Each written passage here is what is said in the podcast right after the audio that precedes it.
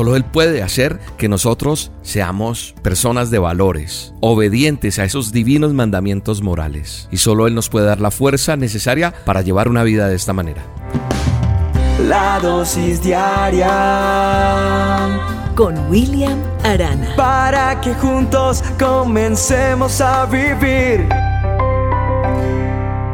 Imagínate un parque hermoso, bello, lleno de árboles, de unos prados o un pasto hermoso, un césped verde, hermoso, flores.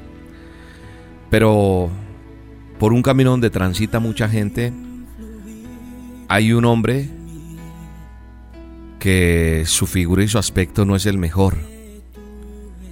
Y en su pecho descansa un cartel, un cartel patético, un cartel que dice, estoy muriendo de sida, no tengo domicilio, no sé qué hacer, no tengo dónde vivir, ayúdenme. Y cuando uno mira la cara de este hombre, es un hombre joven, un hombre que se ve sin vida, sus ojos sin luz, sin esperanza, ojos que miran hacia la nada.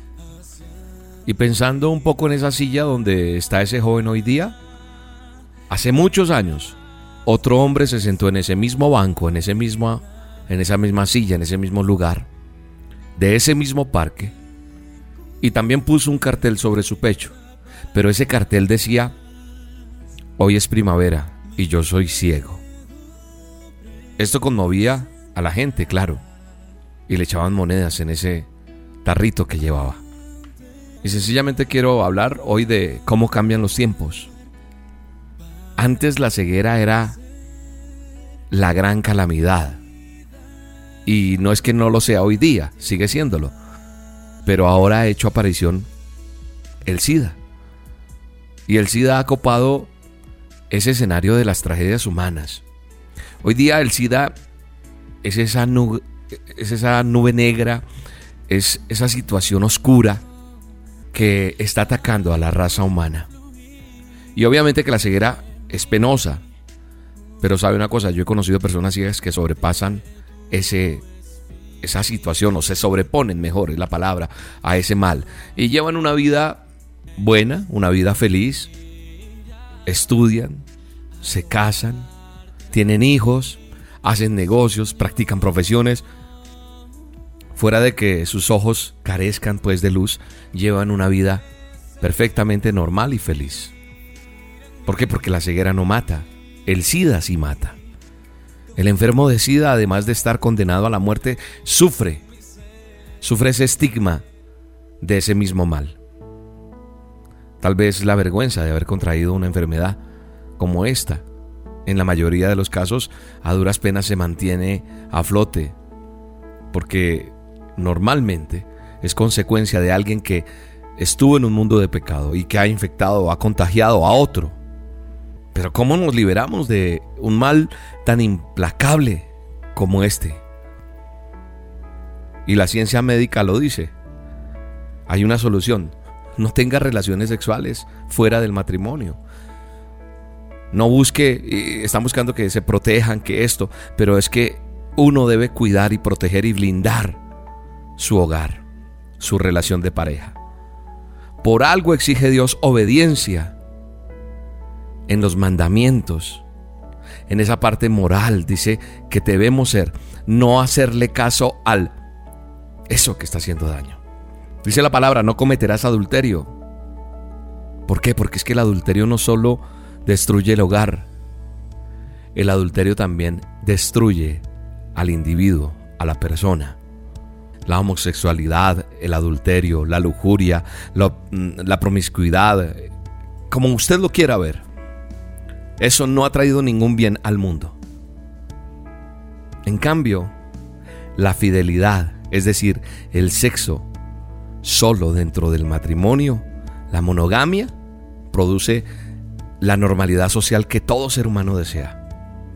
Solo Cristo Jesús puede darnos la fuerza moral necesaria para llevar una vida así. Solo Él. Solo Él puede hacer que nosotros seamos personas de valores, de valores morales, obedientes a esos divinos mandamientos morales.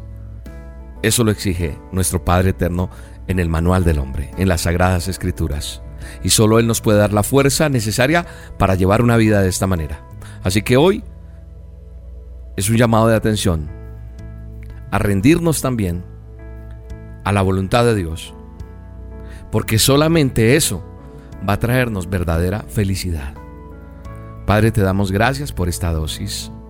Te pedimos perdón y te pedimos que nos ayudes a ser fieles en nuestros hogares, a cuidarnos, a no tener una vida de lujuria, una vida de adulterio, una vida promiscua, en todas sus formas, porque eso no me traerá bien. Ayúdanos, en el nombre de Jesús. Amén. Bueno, y te quiero hacer una super invitación. El domingo 24 de diciembre nosotros hacemos la cena Acción de Gracias. Justo cae domingo este 24, así que no vamos a tener reunión a las 9 de la mañana, como siempre la transmisión virtual que hacemos, sino en la noche vamos a reunirnos a las 8 de la noche hora de Colombia. Separa este tiempo, agéndate y acompáñanos a la cena Acción de Gracias Altar Familiar. Tú haces la cena que quieras, tú preparas lo que quieras de acuerdo a tu presupuesto. Yo voy a preparar unos tamales.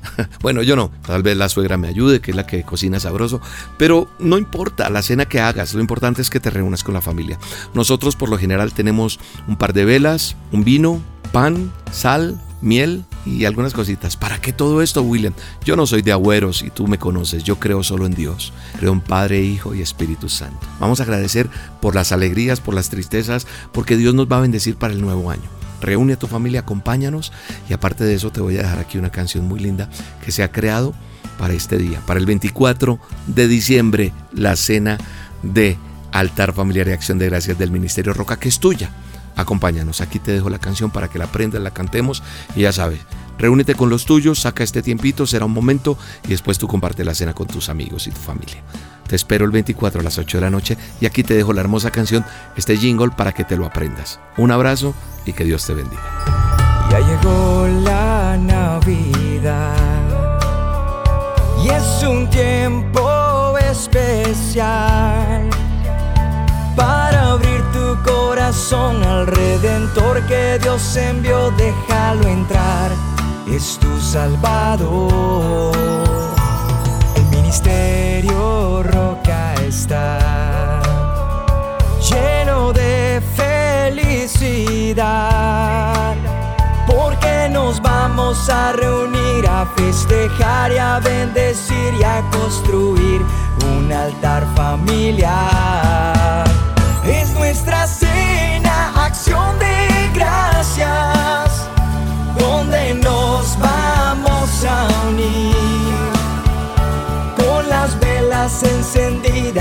vino, pan, uvas y sal a levantar